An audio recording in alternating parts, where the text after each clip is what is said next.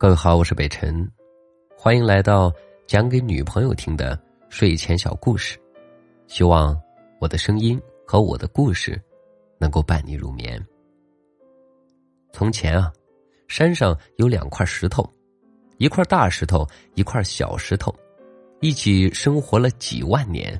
他们偶尔聊聊天，偶尔斗斗嘴，生活的十分惬意。小石头呢，吸收了日月精华，变成了一块可以变换任何形状的石头精，它可以动起来了。他满心欢喜的在山上跑来跑去，他想去更远的地方。最后，他回到大石头身边，说：“虽然我对外面的石头很好奇，但是我还是舍不得你啊。”这个时候，大石头忽然变身。摸了摸小石头的头，说道：“走啦，我都等了你几百年了。然后呢，人家自然快乐的生活在一起了。你呀，也赶紧睡觉吧，晚安。”